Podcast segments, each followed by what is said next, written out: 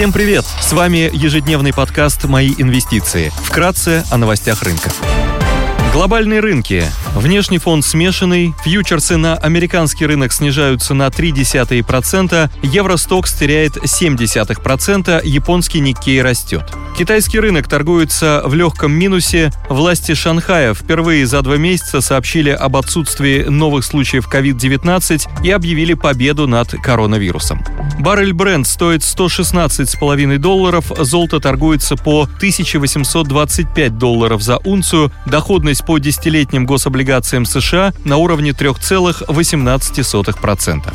Аргентина и Иран подали заявки на вступление в БРИКС. В ночь на 27 июня истек льготный период, в течение которого Россия должна была выплатить 100 миллионов долларов по своему внешнему долгу. В мае международные расчетно-клиринговые системы заранее получили средства в полном объеме, однако до держателей суверенного долга они не дошли. Агентство Moody's заявило, что Россия допустила дефолт. Ранее большая тройка международных рейтинговых агентств отозвала свои оценки кредитоспособности России. Официальной информации о наступлении дефолта в России у иностранных инвесторов нет.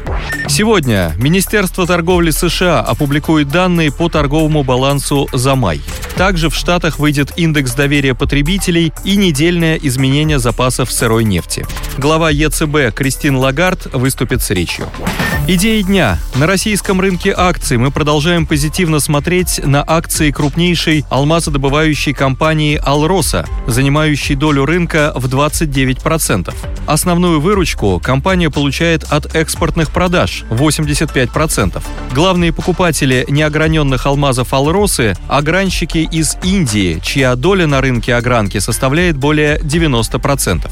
Одним из значимых драйверов роста для компании является дефицит на рынке алмазов. В 2021 году было продано на 26% бриллиантов больше, чем добыто алмазов. Дефицит сложился из-за отложенного спроса после пандемии и структурного истощения алмазных месторождений. Дефицит в прошлом году был покрыт за счет запасов огранщиков и добытчиков алмазов, но сейчас запасы на исторически низких уровнях, а конечный спрос на камни остается сильным. Важным фактором инвестиционной привлекательности акций Алросы является высокая доля компаний на рынке алмазов в 29%. В условиях дефицита алмазов и сильного роста цен, плюс 30% в 2021 году, алмазы компании будут востребованы на рынке, несмотря на блокирующие санкции США. Доля конечных покупателей бриллиантов за пределами США и Европы превышает 30%. Алмазы Алросы могут быть проданы на эти рынки. Также позитивно повлиять на котировки компании может восстановление импорта алмазов в Индии. В мае чистый импорт алмазов в Индии увеличился на 17% год к году после снижения на 22% год к году в апреле, что может говорить о налаживании каналов продаж алмазов из России.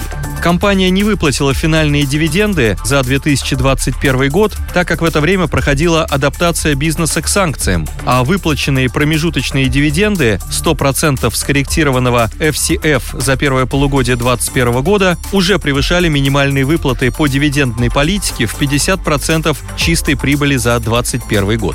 Мы ожидаем, что компания заплатит дивиденды по итогам 2022 года, так как основным акционером является Якутия, а доходность может составить 10,8%. На данный момент акции торгуются с дисконтом 30% к историческому уровню из-за крепкого рубля и санкций США с форвардным мультипликатором EV на EBITDA на уровне 3,6x. К основным рискам для компании можно отнести рост издержек и давление на цену реализации из-за санкций, а также укрепление рубля.